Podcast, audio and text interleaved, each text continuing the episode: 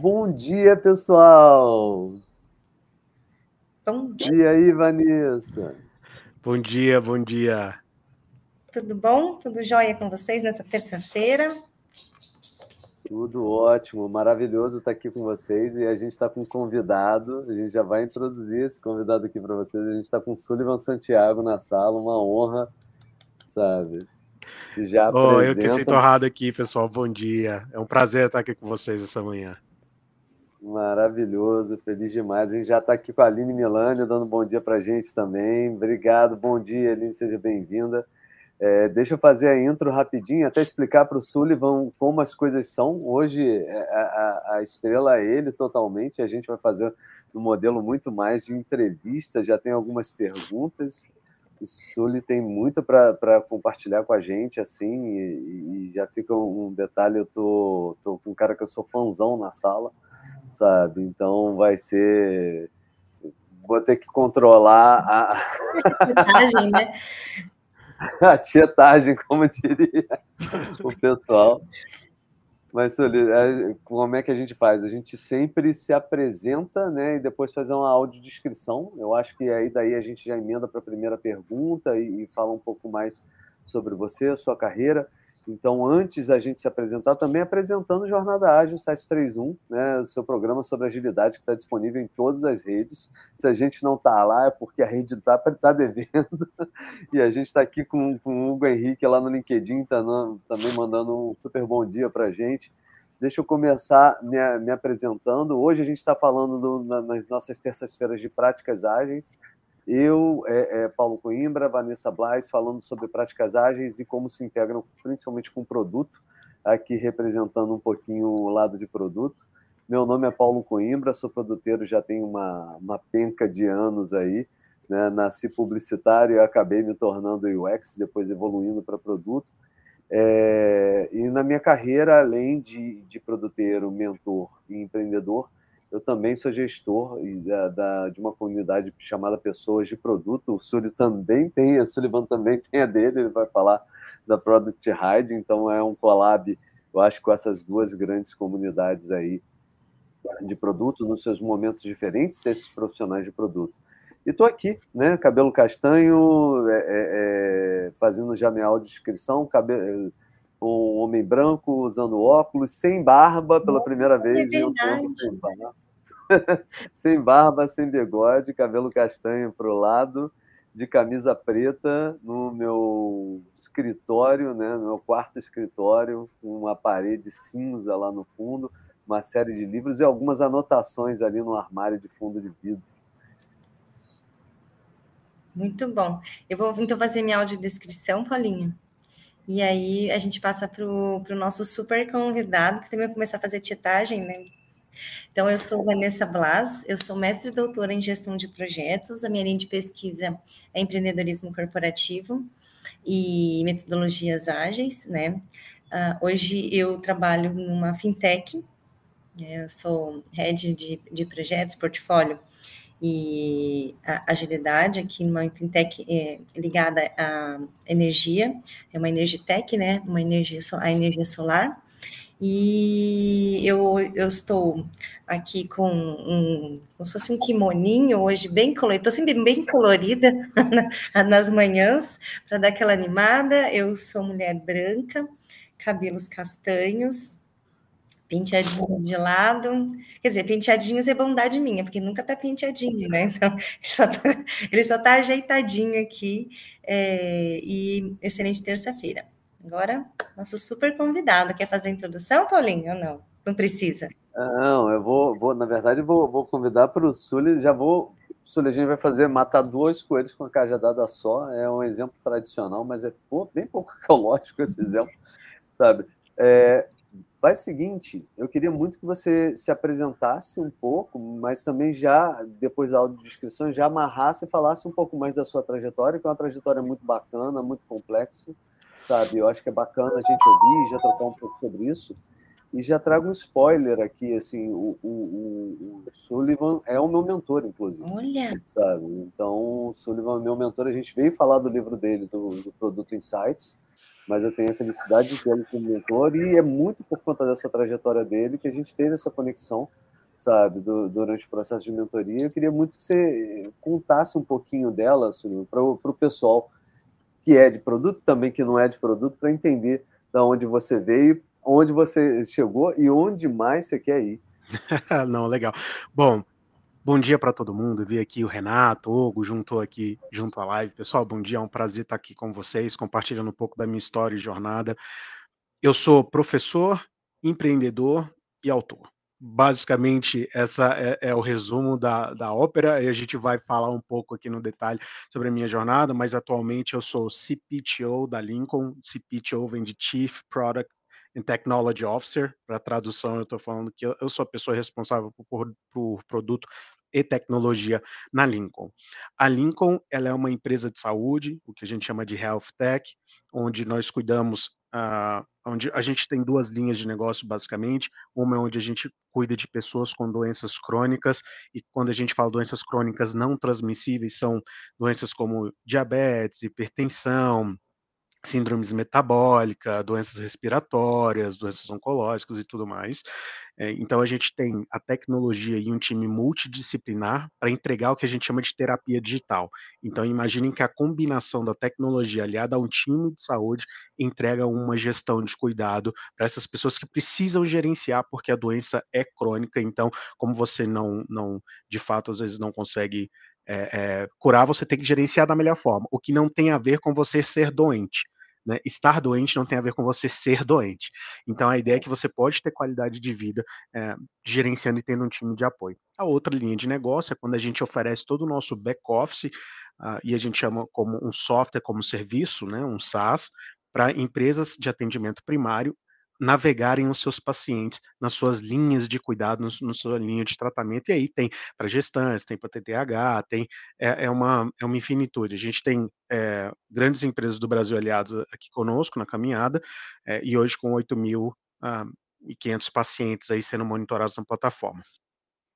É, ainda a gente é uma startup de apenas dois anos, para a saúde isso é um bebê, para a gente pensar que na saúde você passa por toda uma regulação, você né, tem, tem, tem uma aprovação densa aqui de Anvisa, a gente é classificado como software as a medical device, uh, tudo precisa ser passado com pacientes, com estudo, então a coisa não é tão simples quanto parece, então para dois anos a gente é, para o mundo normal é como se fossem seis meses de validação aqui, eu diria, uma coisa bem, bem rápida.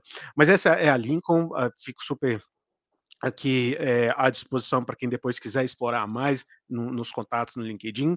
É, mas agora, dando a minha audiodescrição depois dessa, dessa, desse resumo aqui, eu sou um homem branco, cabelo castanho também, eu uso óculos, eu tenho barba diferente aqui do Paulo dessa vez, né, Paulo? Parece que alguém precisou representar, então eu, vim, eu, vim, com a barba. Uh, eu estou aqui de, de, camiseta azul, eu também estou no meu escritório aqui, que tem inclusive uma cama do meu lado, que às vezes aqui é para escritório para visitas também. Uh, eu estou baseado nos Estados Unidos, eu fico em Denver, no Colorado. É, então, nesse momento aqui, para mim, são 4h40 da manhã. a gente não deixou os olhos. Só por isso eu já, já tava fã. Agora, então. então, então tá escuro aqui ao meu redor, uh, mas é porque aqui é ainda é noite, eu estou de frente a uma janela aqui, mas uh, vamos ver se de repente com o nascer do sol aqui isso vai clareando. É, mas falando um pouco da minha formação e aquilo que influenciou a, a minha carreira, a sua pergunta, Paulo, eu começo em ciência da computação. E escolhi a ciência da computação, gente, literalmente por roleta russa. Eu confesso que, sabe, é, é, assim, foi literalmente aleatório. A, a, ideia foi que eu queria fazer um curso em que tivesse uma ligação com o que era inovador na época. Isso era lá em 2005. E, e nos inícios dos anos 2000 eu precisava decidir uma carreira, computação era algo que estava bombando. Eu falei, olha, eu vou fazer ciência da computação, mas sem qualquer noção, assim, sem querer, eu acho que eu acertei. É, adorei, eu entrei lá porque eu gostava de jogos, olha que ideia, né, assim, zero de racional uh, sólido, uh, e aí, na verdade, eu me apaixono por ciência da computação, mas eu, eu fica em Brasília.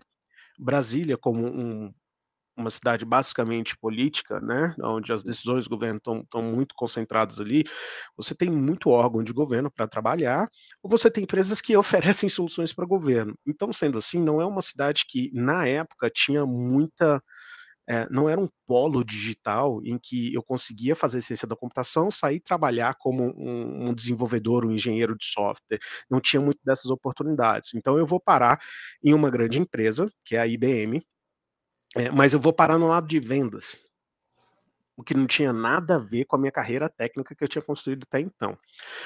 É, na época, eu consegui ainda ficar como um pré-vendas técnico e tudo mais por algum tempo, atendendo na época América Latina, desenvolvendo grandes soluções uh, de data center, mas com o tempo eu fui migrando cada vez mais para a face de vendas. Então, comecei como pré-vendas técnicas, validação, depois eu fui para uma pré-vendas técnicas de campo mesmo, fazendo apresentação para o cliente, depois eu fui para vendas. Aí, aí acabou.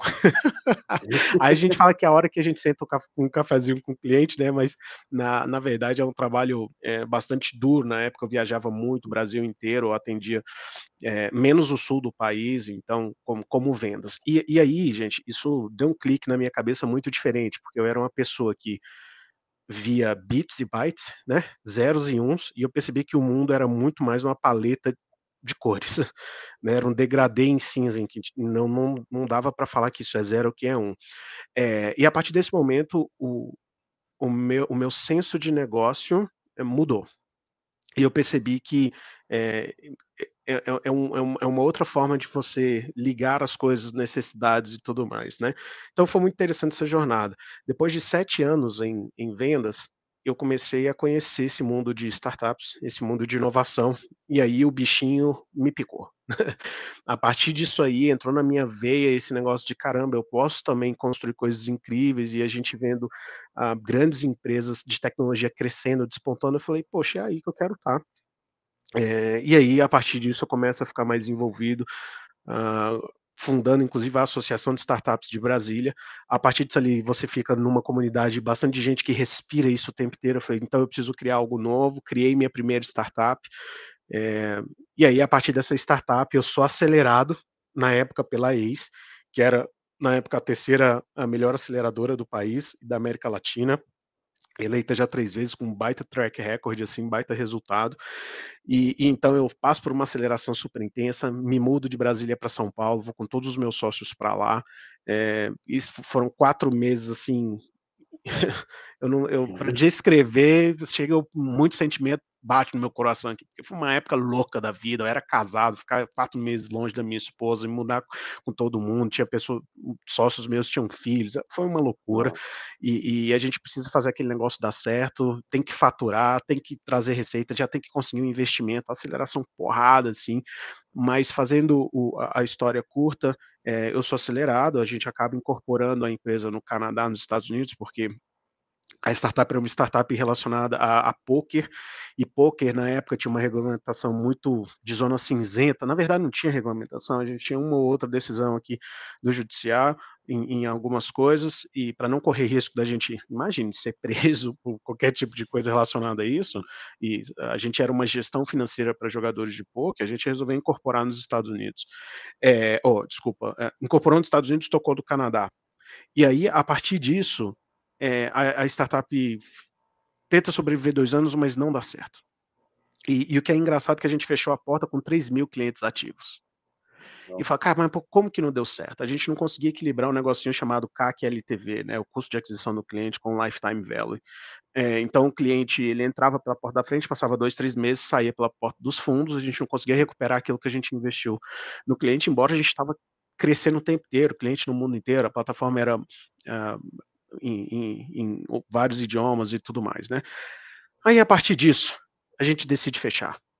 É, mas aí foi o meu terceiro clique. O terceiro clique vem no momento em que eu entendo que a, o porquê que eu falhei, sendo que eu tinha um determinado sucesso. Né? Porque uh, os jogadores de poker entravam na minha plataforma, o nosso objetivo era tornar eles lucrativos, eles ficavam lucrativos e eles saíam da nossa plataforma. Então, de certa forma, quanto mais rápido eu fazia o jogador ser lucrativo, que era a minha proposta de valor, mais rápido eu perdi o cliente na outra ponta. Então, ficou óbvio que tem alguma coisa aí, foi onde eu comecei a estudar bastante um termo chamado jobs to be done. Né? O trabalho a ser feito. O cliente contrata o nosso produto ou serviço porque ele quer um resultado final. E aí eu começo a, a ter assim, uma, uma, uma visão muito mais apurada e acurada para produtos, né? A volto, aí eu pego, volto para o Brasil, devolvo dinheiro dos investidores, falo, não deu certo, mas nessa eu sou convidado para me juntar à aceleradora ACE na época, para acelerar startups. Porque eu fiz uma jornada incrível. Não, não, não dá para né, a gente descartar que, poxa, eu passei por uma jornada de fundraising, contratação de pessoas, botar o produto no mercado, traduzir, fazer todo passo a passo. Foi uma jornada muito incrível. É, e aí, a partir disso, eu começo a ter que, é, dentro da, da aceleradora, como responsável de um programa de aceleração, é, montar uma metodologia de aceleração, conectar os empreendedores com o mercado, montar uma rede de mentores, é, ajudá-los com M&A e aquisição, avaliação de investimento. Eu tinha que avaliar pitch, escolher as startups que entravam para a aceleradora, quem a gente ia pôr dinheiro, quem não ia pôr dinheiro e tudo mais. E eu era responsável ali por uma região de São Paulo, na época esse era distribuído no Brasil em algumas regiões, centro-oeste, sul e, e, e o sudeste ali do país. E, e, aí foi uma época em que a gente saiu de 100 startups acelerados, por exemplo, pela ACE, e foi para 500 ao longo de alguns anos aí. Então, então foi bastante startup e a ideia era a gente sentar dia a dia com esses empreendedores. E aí, agora, pensa você, vou, vou pedir até para o ouvinte aqui se colocar nesse lugar, pensa você tendo que sentar com empreendedores de altíssima performance, porque a esse o funil era 1% de, de, de conversão, então eram praticamente 4 mil, 5 mil aplicações ano, com 1% de conversão. Quando a gente convertia, já trazia empreendedores porrada, gente boa, em que essas pessoas sentam com você e falam, tá, eu tô com um problema aqui, como que eu resolvo? E aí, ele não fala, eu tô com problema só em produto, ou só em agilidade, ou só em, em pessoas, ele traz diferentes indústrias, diferentes problemas. Então, uma hora ele está falando do contrato que não está bom numa cláusula com o investidor, na outra hora ele está falando de um, uma proposta de investimento, na outra hora ele está falando de operações, de marketing, de customer success, de vendas, de produto, de finanças. E aí, ó, ali eu suei para aprender. Eu, eu, eu, lia tanto livro, tanto livro, tanto livro e tanta mentoria com pessoas que é, era uma loucura. Eu, eu lembro assim do meu dia começar 5, é, 6 e terminava 9, 10 da noite. E eu estudava muito, porque não dava para sentar e sentir ser uma pessoa que não podia ajudar. Então, quando eu pegava assim, ah, eu vou estudar vendas, eu não podia estudar só ah, é, um, um, o clássico aí de vendas, receita previsível. Eu não vou só estudar isso, eu precisava estudar isso e o contraponto dele. Então, eu estudava spin selling, por exemplo né, que é de vendas consultivas. Então a gente está falando aqui de SaaS escalável e venda consultiva. Então eu sempre precisava achar é, qual que era a bala de prata, entende? Se eu fosse falar de um assunto, eu, precisa, eu precisava ser capaz de discutir o, o que ele estava procurando e o porquê que ele não, não deveria ir pelo outro caminho. Então, gente, 80 livros por ano era fichinha, assim, era muito livro, muito podcast, muito conteúdo e tudo mais. É, depois dessa jornada, acabo sendo então convidado a me juntar como sócio da ACE, e a partir desse momento eu começo a ser é, responsável por uma divisão de montar produtos digitais ali dentro, onde eu montei produtos para gestão da inovação, gestão de ideia para grandes empresas. Os produtos foram muito bem, assim, é, centenas de empresas utilizaram o software de ideias, quando saíram 800 empresas, o software de gestão de inovação com grandes empresas, é, fazendo toda a gestão do seu portfólio por ali. Então, grandes empresas mesmo, tipo uma Natura, estava usando o software na época. Eu sei que depois que eu saí, o software foi adquirido por um cliente confidencial, então, que mostra um baita sucesso. É, e aí, é, é, a época que vem a pandemia, quando eu saio da ACE, ah, porque quando eu estava lá, uma das nossas tarefas era estudar o mercado para investir nas startups. Então, a gente sempre precisava é, estudar onde a bola vai estar daqui cinco anos. Né? Esse é o jogo. Aonde a bola vai estar daqui cinco anos, daqui seis anos, daqui sete anos. Você não joga na bola de hoje, você não joga na AI de hoje. Você uhum. tem que uhum. pensar, tá, daqui cinco anos, aonde eu jogo? E aí, a partir disso, a gente estava percebendo que a, a, saúde já era um grande tema que, que, que explodia, assim como fintech. Veio a pandemia, aí eu entendi que, bom, essa é a hora de voltar ali para o banco dos empreendedores, para outro lado, empreender na saúde. E, e aí que isso conecta a minha jornada. Então, quando, é, quando eu passo por esse momento aqui na ACE de aceleração, eu é, começo a me conectar muito com a comunidade de produtos, com os empreendedores em si, é, viro professor da SPM, começo a dar aulas na FIAP, é, e aí aparece a oportunidade de estar na Terra também. A Terra é uma das grandes escolas no Brasil é, de produtos digitais, então eu entro como uma pessoa fazendo o Digital Product Leadership, o programa que eles têm lá para produto, e dali para frente aí é a história. Acabo depois escrevendo livros, me envolvendo bastante com, com o empreendedorismo, bastante com produto. Mas eu é. falei muito, né, gente? Mas é porque a história não dá para ser tão curta. Nada. O que, que você achou, Vanessa? Eu não acho, não. eu acho que essa história está até a é, versão é, resumida. É, é, muito. Não, eu acho muito rica, porque eu fui fazendo aqui umas anotações. Podem ver que eu fico quietinha, porque eu vou anotando no caderno, vou anotando aqui nas minhas coisinhas. Por quê? É, é como aquele, aquele discurso né, de, do, do Jobs em Stanford, né? conecte os pontos. Você veja a trajetória, né? É, o quanto o é, a gente está falando aqui de produtos, insights, né? Então, o quanto a trajetória do Sullivan é, e a, a, visão dele de é, oportunidades, né, de sempre de busca, cara, isso aqui é uma oportunidade, isso aqui vai, vai acrescentar o quanto é importante na vida da gente, porque ele foi fazendo uma trajetória não linear, né, de, de, né, de transições de carreira, ele foi, é, tem uma vida, olha interpretando aqui, ó, aqui, ó, interpretando, lifelong learning é a pessoa que está sempre disposta a aprender, sempre disposta a acrescentar, e foi recebendo esse caminho, né? E com, olha o quanto de suor tem, né? As pessoas precisam entender que quem escolhe, a gente já falou muito sobre isso, quem escolhe essa área é uma área de eterno aprendiz, né, de humildade intelectual total, assim, eu, isso aqui eu tenho que aprender, eu vou me debruçar, e eu saio um monstro, uma monstra depois disso, né, então, é, é, é, uma, é um estilo de vida, quando a gente fala até de empreendedorismo, empreendedor, mesmo que você, você talvez não trabalhe, você trabalha dentro de uma empresa, mas você, a pessoa tem uma característica muito forte, então dá para entender porque a gente começou é, nos bastidores, é, eu comentando que eu pesquisadora, que os livros, né, é, o livro, a forma como ele foi construído foi baseado em, em, artigos, né, em, em, algo assim empírico, mas também de pesquisa e tudo mais. Eu falei, nossa, é, ok, né? Mas uh, tão coerente, né? Tão, tão, tão bacana. Agora eu consigo entender, é óbvio. Olha, olha o arcabouço, olha quanta. Então, gente, viva os livros, que elas vêm assim, né? Viva a leitura, né? Então, assim, olha que legal, porque você é, traz ali um conhecimento né, de pesquisa e tudo mais, junto com o empirismo, então, sensacional. Eu, aqui fazendo os meus. Também tendo aqui os meus ensaios, tem parte de retenção aqui, né? O quanto essas experiências ajudaram. Parabéns, Sullivan. Adorei. Ô, ô, Vanessa, assim, eu acho legal ter, ter o Sullivan com a gente, porque a gente estava, a gente conversou no último programa também sobre retenção, a gente falou também sobre experimentos, ele falou aqui sobre umas letrinhas que a gente vai falar no futuro que essa relação de LTV e CAC, né, que é o quanto você recebe desse usuário ao longo do tempo, qual o custo de obtenção desse usuário e como essa relação matemática sustenta o negócio, né? Porque pensa-se muito em tecnologia, mas no final das contas, gente, produto é um investimento, sabe? É um negócio e o negócio tem que ficar de pé no final.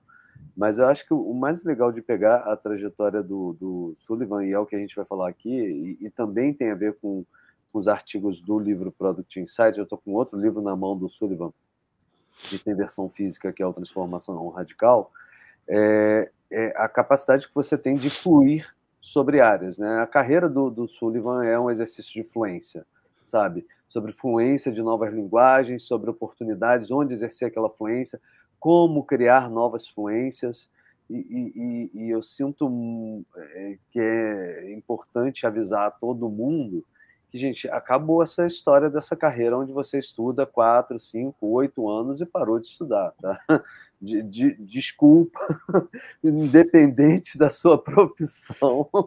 Se você está pensando, você, jovem mancebo, que está agora na faculdade, acompanhando a gente no LinkedIn, YouTube, qualquer outra rede, Facebook, e está pensando, vai entrar na faculdade, vou estudar quatro anos, depois eu paro e vou viver de trabalhar de cinco às, sabe, de oito às cinco, você está equivocado, cara. Esse mundo mudou, ele ficou lá para trás.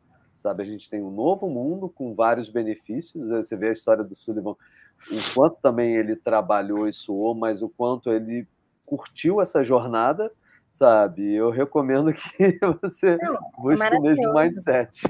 Eu vou falar para você, para mim, bom, a gente vai ficar tietando mesmo, Paulo, oh, meu Deus! É, vai, vai, é, eu estou nessa, né, buscando ali, pensando nessa, nessa, em livros, que eu escrevo artigos acadêmicos e tal, então, maravilhoso. Aí, eu, eu, já acho que então já vou fazer a pergunta aqui, né, de uhum. que, eu, que eu tenho ah, é, pensado aqui, que foi sobre esses dois livros que, que você escreveu, né, o Transformação Radical, é, né, que foi o, o, o, primeiro, e esse qual, é, qual foi a tua inspiração, né, para essa transformação, apesar que agora a gente consegue entender um pouquinho mais, né, então, um pouquinho sobre transformação radical, e o que que te motivou ali a fazer é, esse segundo, que eu também adorei o nome e o conteúdo, porque é muito isso, insights e tudo mais.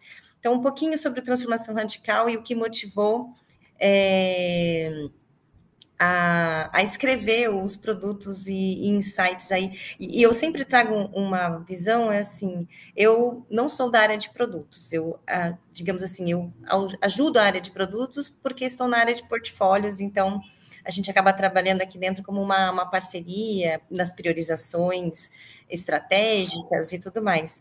Mas é para nós que estamos aqui para aprender nessa aula, acredito que é uma pergunta bem introdutória ali, uh, né, sobre o, o que, que te motivou, falar um pouquinho da transformação radical, mas também é, o que te motivou a escrever é, para nós aqui do nosso lado observarmos uh, como que a gente consegue é, a, pegar essa, essas informações e colocar no nosso, no nosso dia a dia uh, para contribuir na nossa formação. Ah, não, legal. A gente com certeza pode tocar uh, nesse, nesse ponto que me levou. Bom, contando a história então por livro, falando do Transformação Radical, é, ele nasceu do seguinte: quando a gente fala inovação, que é esse livro aqui que o Paulo está segurando, né? Da capa que, que é muito bonito, inclusive, tá, Sullivan? Assim, eu tenho alguns livros, diga-se de passagem, até trazendo bastidores ali, ó, dá uma olhadinha como é que tá o meu sofá.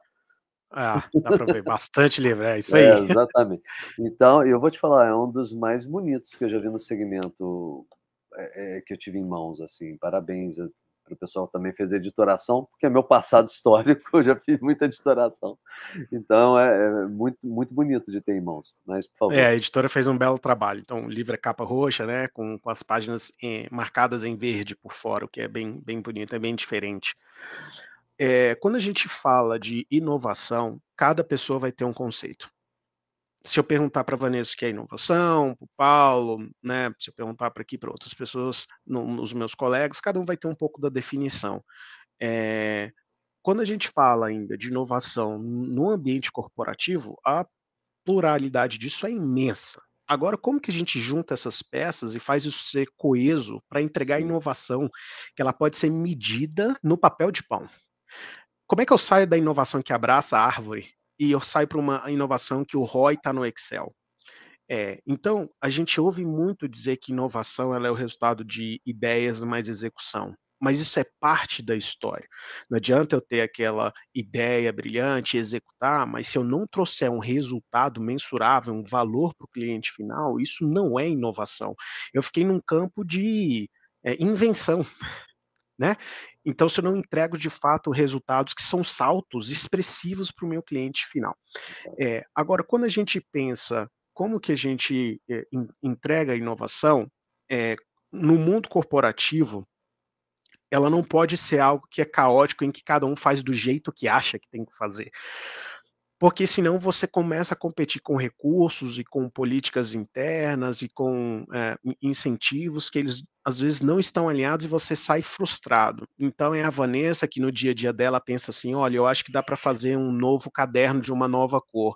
Ela vai levar isso lá para a liderança dela, a liderança vai, não, não, mas não é isso que a gente está olhando. Ela sai frustrada, super chateada, é, e de repente ela não se acha valorizada na empresa, deixa de levar ideias e né? E a gente sabe que o último estágio é um passivo agressivo, que ah, deixa que o pessoal faz como quer, e você vira uma pessoa só de é, de executar as tarefas, e o que não faz qualquer sentido quando a gente é, em uma organização tem mentes brilhantes. Então, como é que a gente alinha essas mentes brilhantes com o que a companhia precisa? E, e é porque isso existe uma forma da empresa pensar. Esse livro, então, ele, ele começa a, a, a botar uma ótica de como é que você tem que estruturar pessoas, a gestão, os incentivos, o orçamento, o fluxo da inovação, a esteira ágil de desenvolvimento de projetos, o dia a dia de quem toca esses projetos.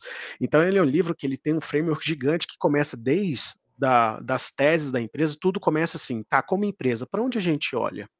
A partir dessas teses, a gente prioriza e aí monta com que a gente vai inovar, que pode ser é, inovação aberta, pode ser uma inovação fechada, eu posso fazer um programa de ideias que eu vou tocar a massa fora da minha empresa, eu posso fazer um programa de ideias dentro da minha empresa, e quando eu começo a fazer essas coisas alinhadas, a partir das teses, aí a Vanessa já traz, por exemplo, Uh, ideias que são linkadas ao meu objetivo de negócio e isso tem um poder enorme. E quando eu porque e outra coisa que é o seguinte, é quando a gente fala de inovação dentro dessas empresas, o criar o novo, o problema não é quando a ideia dá errado. Não é. Aqui que a gente pensa que o problema é quando dá errado, é quando dá certo. É quando a ideia da Vanessa gerou é, para a empresa 10 milhões de reais, 15 milhões de reais. Aí você para e pensa, tá, agora o que, que eu faço? O que, que eu faço com a Vanessa? O que, que eu faço com o grupo que inovou? Porque aqui eu tenho outros executivos, outra galera trocando no core business. Então, então como, é que, como é que eu levo isso? Eu faço um spin-off, não faço? Como é que eu trago para minha linha de receita principal? O que, que acontece com a Vanessa? A Vanessa recebe por isso ou não recebe? Então, é, tem isso. Ou, ou o Paulo fez uma, uh, tá, no programa de inovação da empresa, conseguiu fazer uma baita validação, o próximo estágio é, ter dinheiro. Aí, de repente, a empresa fala, ah, desculpa, não tem orçamento. Então, qual, por que, que eu perdi todo esse meu recurso aqui? Então, o livro ensina a você montar o seu comitê de inovação, a conseguir esse budget, e, e ele é um livro literalmente de cabeceira para você falar, tá, eu estou nesse estágio agora, o que, que eu faço? Abre lá a página, dá uma olhada no livro, você vai ver que, ah, eu devo fazer isso, isso, isso, alinhar esses, esses recursos, essas, essas pessoas, esses stakeholders, e você vai lá e deixa tudo, tudo montado. Então, é, literalmente, se você é uma pessoa que é entusiasta da transformação digital e da inovação e quer botar isso na prática na empresa, deveria ser o seu livro aí, que vai mostrar passo a passo como você tem que construir. O livro virou best-seller uh, uh, no setor, bastante referência, é, e, eu, e eu diria que para quem quer sair do conceito, mas usar a inovação na prática não tem o melhor recurso. O livro foi escrito, gente, não só por mim, mas como coautores eu tenho o Vitor Navarrete e o Pedro Van Gertner, que são mentes brilhantes também, é, e a gente dentro dessa é, jornada ajudando mais de 100 empresas é, com projetos de inovação, ó, o Paulo está mostrando até um pouco dos frameworks, o livro é cheio de frameworks para ajudar a pessoa a pensar melhor e estruturar, ao longo de 7, 8 anos, ajudando mais de 100 projetos de inovação corporativa, a gente foi aprendendo na prática, observando, então não são coisas que a gente tira da nossa cabeça, foi muita experimentação no campo prático para entender o que funcionava e o que não funcionava, e aí trazendo para vocês. Esse, esse é a transformação radical.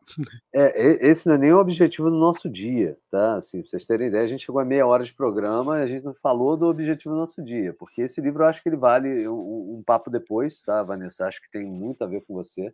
A Aline já está falando que ela quer esse livro. O pessoal já está dando oi aqui, ó. O, o André Sanches mandou um abraço para o Pedro. É, Pedro, Pedro Veneta é uma mente genial. Assim. É, esse é, é top, sabe? Vai ter parte 2. O André já está pressionando a gente para parte 2 aqui, Vanessa. Não é? Não, é assim, a resposta do Sérgio maravilhosa aqui com uma aula eu, né, nessa parte da transformação radical. Eu estou esperando agora só a segunda aula para ele falar dos produtos aqui. E é tão, é tão livro de cabeceira, porque o que, que eu, eu escrevi para vocês aqui? Eu fui pegar o livro, que eu deixei o livro na mão para poder apresentar aqui. Só que eu deixei ele no sofá, que eu estava lendo ele ontem à noite, ele acabou ficando no sofá. Eu falei, gente, cadê o livro? Esqueci o livro lá no sofá, vou ter que sair. E, mas assim, o, o, grande fato, o, o, grande, grande foco hoje é, é, a gente quer muito falar da transformação radical, mas é realmente produtos insights e eu acho que a parte mais bacana é, é, é, é falar exatamente sobre os insights de produto, porque o Sullivan falou várias vezes sobre os diversos produtos com a qual ele lidou, os problemas de. Eu, eu brincava que, que o, o, papel de PO né, não deveria ser não, não deveria ser um, um, sinônimo, perdão, a abreviação para Product Owner, né? Deveria ser a abreviação para problemas encontram oportunidades. ah, boa. E, e, e, toda vez que você, como, como alguém de produto, acaba se deparando com um problema, você tem que buscar uma maneira, um insight, algum caminho para você sair do outro lado daquele problema, para validar uma solução, para ver uma abordagem, para ter um insight, e um insight tanto para um problema específico, quanto para problemas estruturais do seu produto como um todo, do negócio como um todo. Eu acho que o livro Produto Insights, quando você vai pegar os artigos que compõem o livro, tem parece ter muito a ver com esses seus momentos, Sullivan. Eu queria saber um pouco, o, o, fala para a gente um pouco quais foram os motivadores para a escolha desses artigos, desses temas. Cita um pouco, pinça um ou outro artigo, olha, esse aqui foi meu motivador, esse foi insight, isso aqui me levou por essa abordagem. Obviamente, não, não trazendo todos os spoilers do livro, uhum.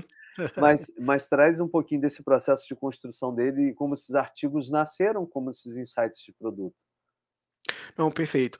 O que eu percebi, assim, como eu estudava bastante temas de negócio, livros de, de não ficção e tudo mais, gente, teve uma hora que eu me senti que eu esgotei as, os assuntos. É curioso dizer isso, mas tem hora que os livros já começavam a ser o mais do mesmo. E, e Você aí eu percebi... o padrão, né, Sullivan? Você começa a enxergar o padrão. É, é, você começa a enxergar exatamente. Aí, às vezes, é uma pessoa que pega uma coisinha, dá um insight aqui, escreve de uma maneira diferente, mas uh, eu percebi que eu saí de zero para 80% de conhecimento foi muito rápido. Sair de 80 para 90 começou a ficar mais lento. Sair de 90 para 91, ó, tempasso. Aí eu comecei a perceber que eu precisava ler 10 livros para aprender uma coisa nova. Precisava escutar 400 horas de podcast para tirar um minuto que tivesse um insight único, é, sabe? E aí eu percebi que eu precisava buscar coisas que fossem mais interessantes a partir disso. E aí eu comecei uh, a, a, uma autocrítica de falar: será que eu não cheguei no momento em que eu tenho que propor essas coisas novas, trazer um pensamento novo, ao invés de eu ser pensado, eu, eu pensar? E aí veio a provocação a partir disso. E aí, então, eu falei, olha, eu vou começar a registrar aqui, tanto que a, a, a, as minhas loucuras, elas se dão forma numa newsletter chamada Product Ride, que mais para frente se tornou um grupo uh, de entusiastas de produto, mas a ideia foi a cozinha de quem é o 1%.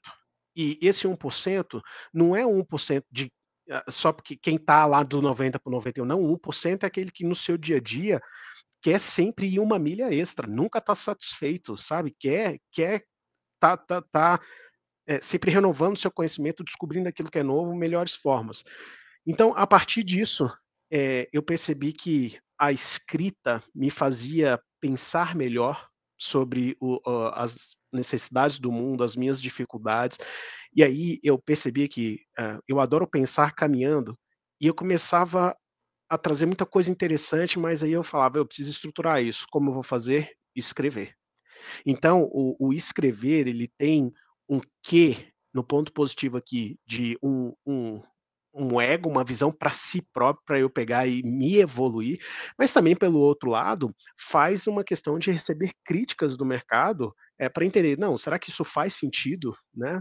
E, e aí é legal você se expor nesse sentido não é fácil. É, mas aí, por outro lado, vem aquilo que eu aprendi na época da aceleração, que você precisa fazer as coisas à prova de bala. Você não analisa só um lado, você analisa várias óticas e você constrói a sua verdade. Existe uma verdade, né?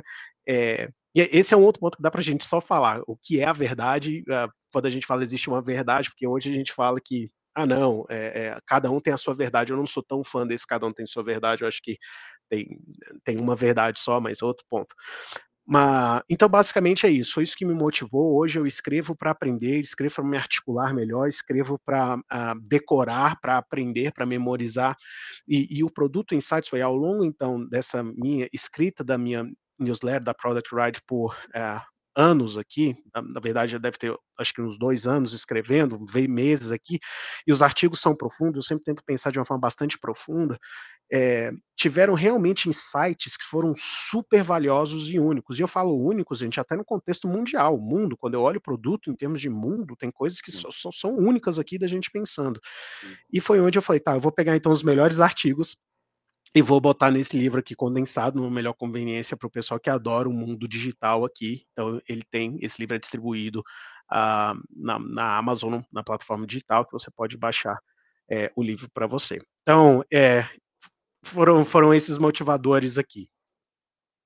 Agora. Maravilhoso.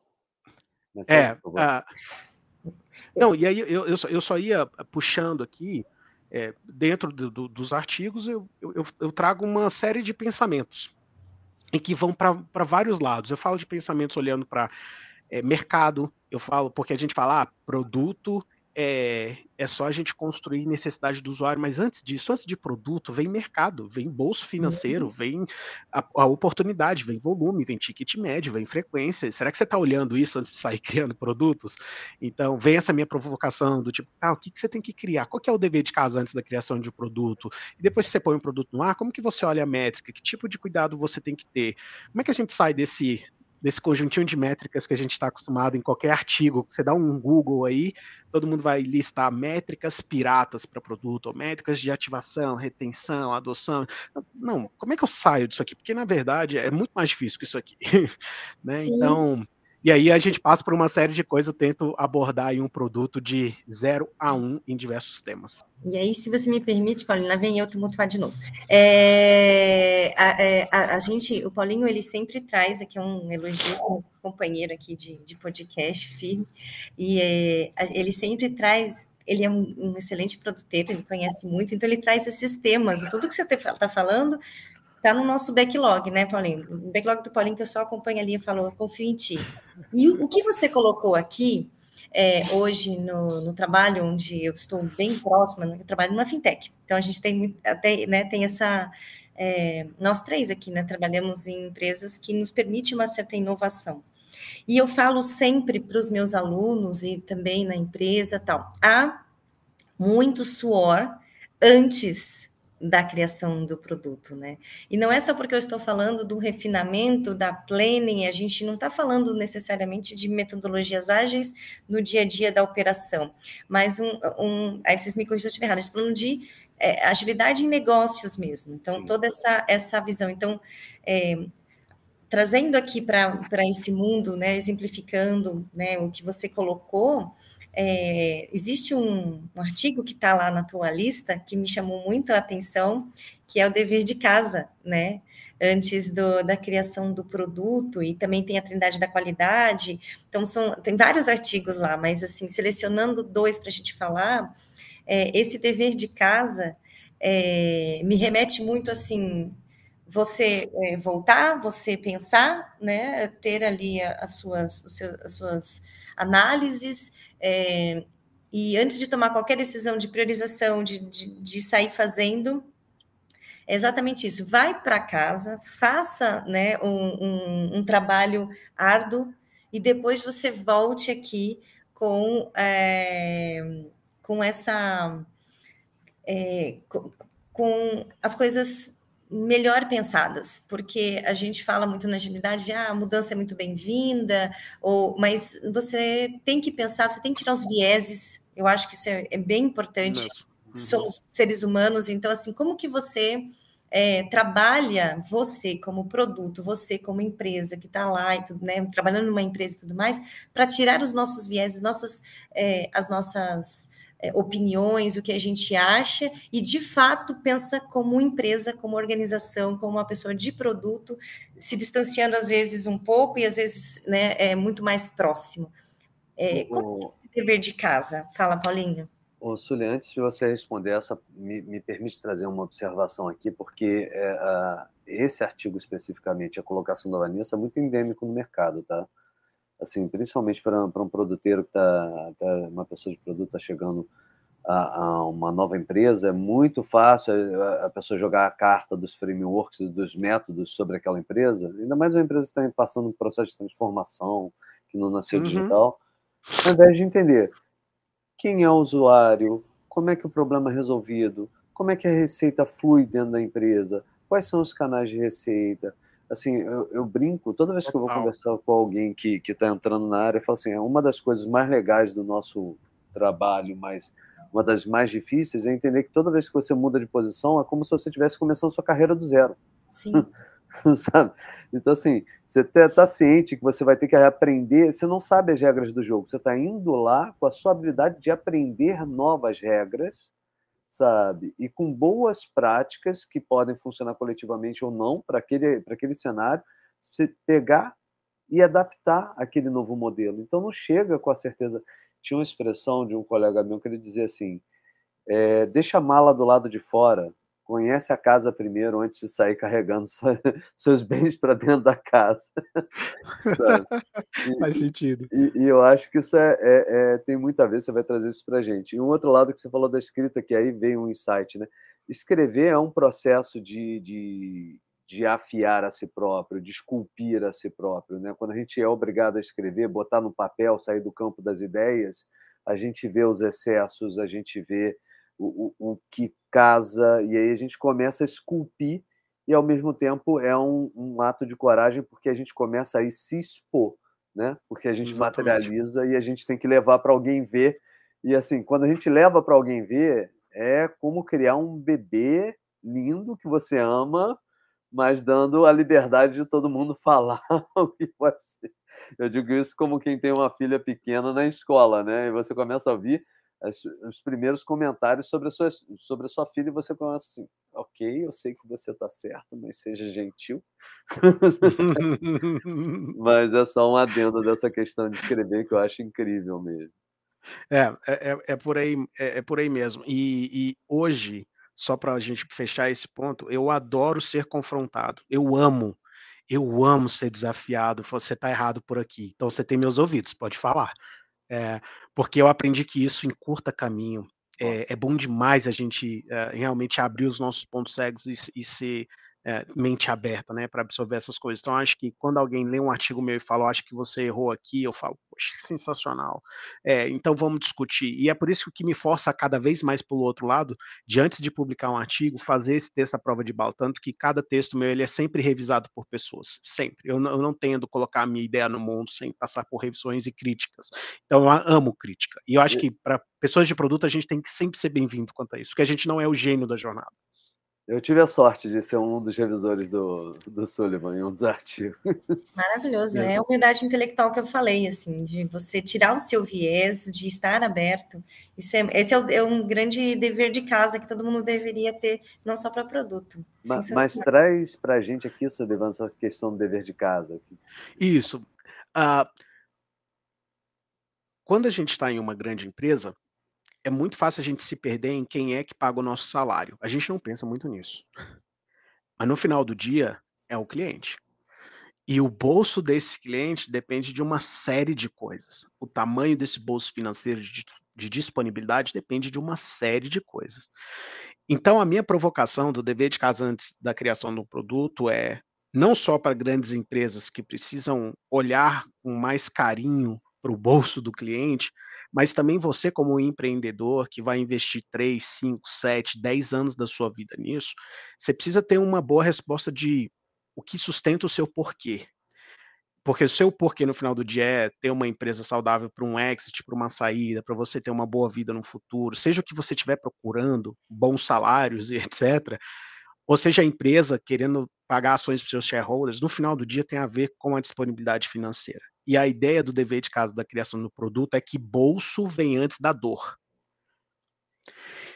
Claro, eu entendo a dor que eu quero atacar, só que agora a ideia não é que eu estresse tudo aquilo que precisa para endereçar a dor, é que eu dei um passo para trás e falo, tá, a partir dessa dor aqui, como que é o mercado se comporta? Como que essa dor ela está distribuída em termos de ticket, de volume, de frequência?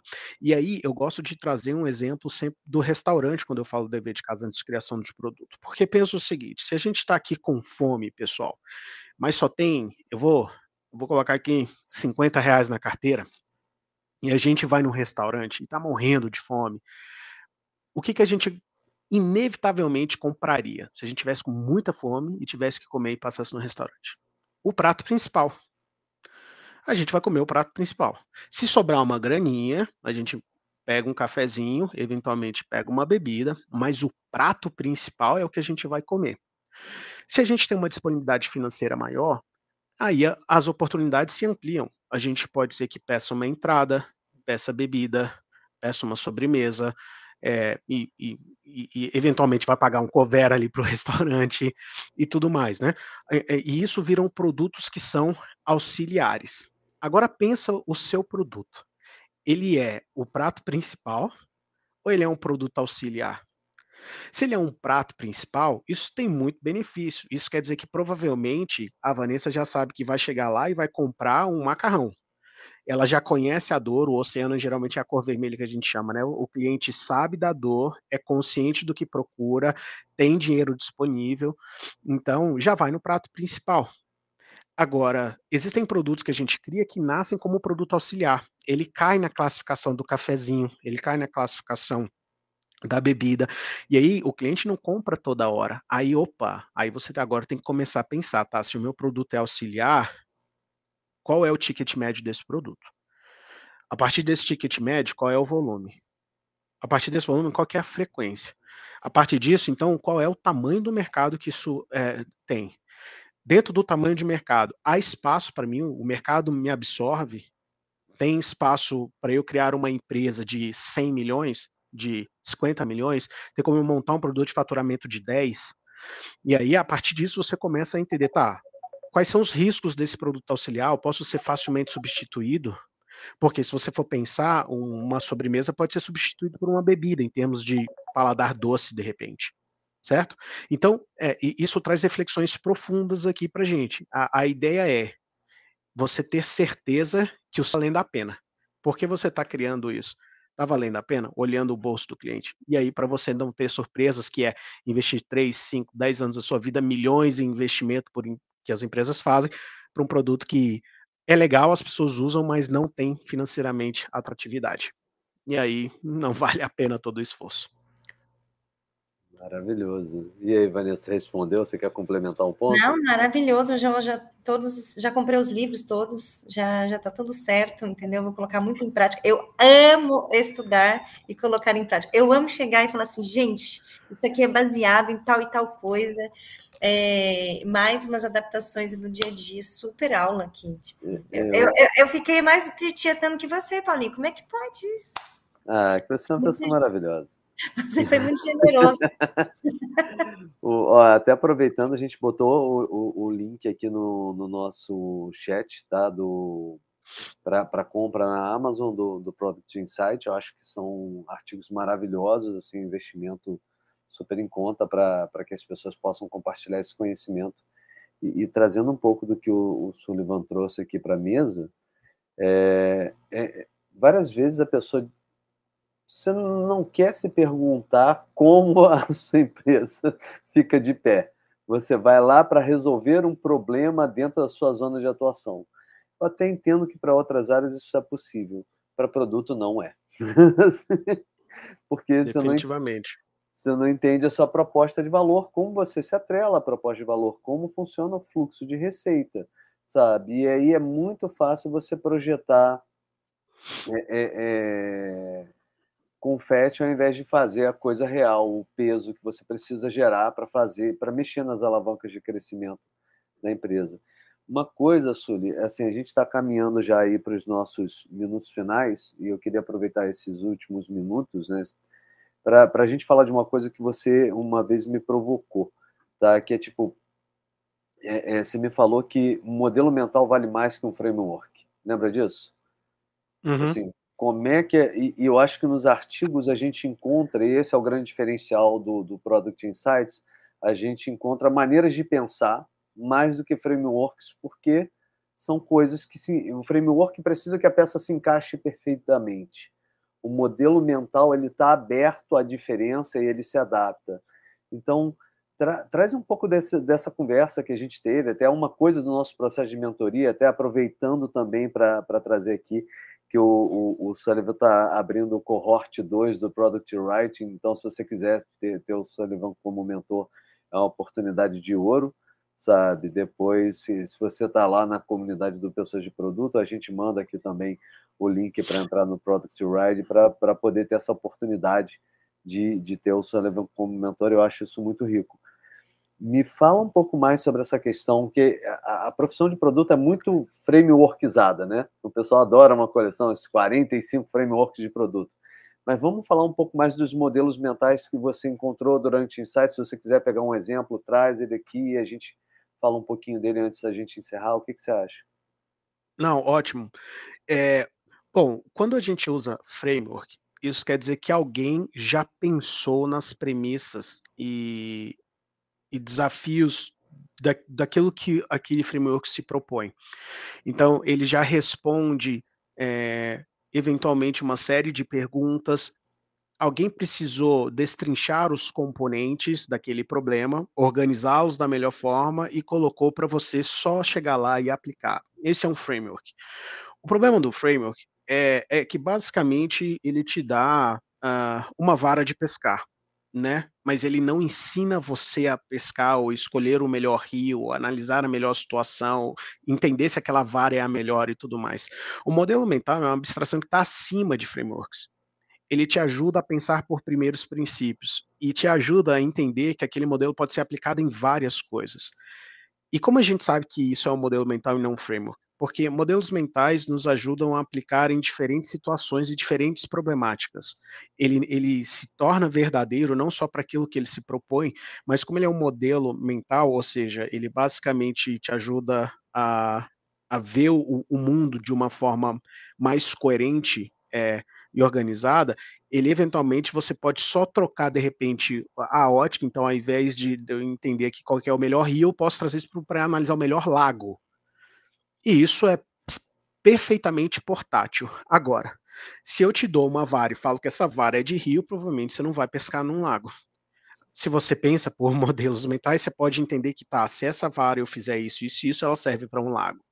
Então, o modelo mental ajuda você é, a pensar por princípios, e princípios são universais, eles se seguram como verdadeiros em diferentes situações, e você se torna o melhor pensador, o melhor resolu uh, resolutor, uma pessoa que resolve melhor os problemas, uh, entende? E, e, e, você tem um pensamento crítico em um outro nível. É, por exemplo, tem um modelo mental que eu adoro, é, que é para design de comportamento. E a gente discute né, um pouco ele, uh, Paulo, no nosso programa, que é uh, o behavior design do BJ Fogg. BJ Fogg, ele é o pai da persuasão tecnológica e ele montou um framework que ele fala, isso era só para persuasão tecnológica, mas olha como é o poder de um, de um modelo mental, mas vamos, vamos lá. Ele disse que um comportamento ele é o resultado de três coisas. Comportamento é igual motivação, a habilidade, eu ter a capacidade de fazer aquilo, e a habilidade pode ser tempo cognitivo, recurso financeiro, recurso de tempo, tá? Habilidade mesmo de conhecimento. Então é motivação vezes habilidade vezes um gatilho. Se eu tenho essas três coisas acontecendo ao mesmo tempo, eu tenho um comportamento. Então, o que, que eles fazem? O que, que eles faziam lá para o Facebook? Lembra que ele é o pai da persuasão tecnológica. Ele fala assim: hum, se eu enviar um e-mail para o Paulo falando que a Vanessa marcou ele em uma foto, é, ele vai voltar para a plataforma. Então, o comportamento que eu quero aqui é fazer você voltar para o Facebook. Tá? Como que eu faço? A motivação é, é, é, a, é a curiosidade aqui. Ó, Vanessa te marcou numa foto. Nossa, como é que eu tô nessa foto? Que foto é essa? Mas como foi? Gente, eu quero ver. Essa é a motivação. Aí você tem um componente habilidade. Qual que é a habilidade? O e-mail já tá com um link, você só tem que dar um clique. Eles de sacanagem poderiam mandar a foto por e-mail, mas não mandam. Eles botam um clique na plataforma lá, né? Para você dar o clique. Então, essa é a habilidade. E aí você tem um gatilho. O próprio gatilho é o e-mail chegando para você. Você recebe a notificação, existe um e-mail não lido. Então, isso te driva para o comportamento de abrir o Facebook. Olha que loucura. Gente, isso aqui pode ser aplicado, a gente pode ficar discutindo assim de N cenários, mas isso pode ser portado para tudo na sua vida. Quer, quer ver um exemplo? Olha como que é interessante. Eu lembro que em Brasília tem um restaurante que se chama Mangai que é um restaurante de comida nordestina maravilhoso, maravilhoso. Mas, gente, qual é o comportamento do, que o Mangai quer? Ele quer que você é, gaste um maior volume financeiro lá, certo? Ele quer aumentar o seu ticket médio. Esse é o comportamento que ele quer, que as pessoas realmente comam bastante lá. Então, o que eles fazem é te dar um prato gigante. Então, olha, a minha motivação é, é, é, comer fora, é ter um momento legal em família e tudo mais. A minha habilidade, eu tô ali com, com com, com um prato já ah, disponível e o gatilho já é minha fome. Então, o que eles fazem com um prato gigante é que você não consegue ter noção do que você está colocando e quando vê o seu prato dá muito mais do que você comeria. E é super comum as pessoas falam, nossa, eu acho que eu coloquei muito mais do que eu deveria. Por quê? Porque o prato é grande. E é aqui que ele mexe no comportamento. Então, você vê que o framework é, não, não serviria aqui, mas se a gente vai para um, um olhar assim que é o modelo mental, isso a persuasão tecnológica explicou. Não é à toa que, a partir disso, a gente vê que é, governos estão usando o BJ Fog para cobrança de impostos, por exemplo, é, e, e, e, aí há várias aplicações dentro, dentro desse modelo mental. Então, é por isso que eu sou fã de modelos mentais, ajudam você a ser um melhor pensador e, e uma pessoa que resolve melhores os problemas. Ô, ô Suleiman, antes de encerrar, então vou encerrar, já que você foi para o lado culinário, com a metáfora. Seria, Sullivan, framework, o, o, o miojo e o modelo mental a capacidade de fazer o seu macarrão? Hum, ah. ah, pega essa. Pessoal, com fome, com fome, chegamos agora às nossas 8h31 e queria agradecer novamente a presença do Sullivan. Acho que a leitura do, do Produto Insights e tanto a participação do, no Product Hide, que eu botei o link aqui, pedi para o Caetano ajudar a gente, ele botou o link. São duas coisas essenciais, recomendo profundamente, de todo o coração. É, também tem a oportunidade de participar do cohort 2 do, da mentoria do Product Ride, que o Sullivan tem, tem sido pô, genial nessa troca é, para desenvolvimento da nossa carreira. E queria te agradecer, Sullivan. Obviamente, vou chamar a Vanessa né, para ela poder fazer essa abertura e você dar as palavras finais. Van, complementa aí, e aí a gente chama o, o, o Sullivan para dar as palavras finais aí do, do encerramento do episódio. Maravilhoso, aprendi muito aqui. Livros comprados, colocarei em prática e seguirei aí. É, já passei aqui para o pessoal também de produtos da, da empresa. Maravilhoso. Uma aula muito didático, né, embasamento, mas também pensando muito pensamento empírico. Parabéns. O André já pediu para ter aula, para ter a sua volta aí, Suleiman, para falar também focado em transformação radical. Né? Ah, eu, nossa senhora. Aí, aí, aí tem pano para manga. Faz um especial. Obrigada, viu? Então, Suleiman, qual é a sua mensagem aí para a gente para encerrar o episódio de hoje? Bom, pessoal, obrigado. É, eu adorei estar aqui pelo convite. Eu sou uma pessoa que adora é, estudar, aprender, é, e, e, se você tiver a fim de trocar, eu estou no LinkedIn, há um, há um chat de distância, me adiciona lá, vamos nos conectar. O pessoal colocou a página do grupo aqui também, vamos nos conectar por lá. É, e, novamente, fico muito honrado de estar aqui podendo compartilhar um pouco da minha história, da jornada e das minhas loucuras. Muito obrigado, gente. Terçou. Ah, André, episódio incrível mesmo, muita coisa bacana. Caetano, forte abraço. E a gente vai, a gente sempre faz no encerramento, enquanto o Caetano fecha, a gente fica olhando um para o outro, né? Jornal Nacional. Tipo, fazendo bancada de Jornal Nacional, ó a referência. É. Aí você tem que ficar virando para o lado assim, fingir que está conversando com alguém que está por ali, certo? É, o problema é que geralmente eu tô olhando para o lado oposto da Vanessa, então os dois estão olhando para o vazio. Mas muito obrigado, Solimão. Gente, uma excelente terça para vocês. Caetano, fecha a conta aí, meu amigo. Muito obrigado por hoje. Obrigada.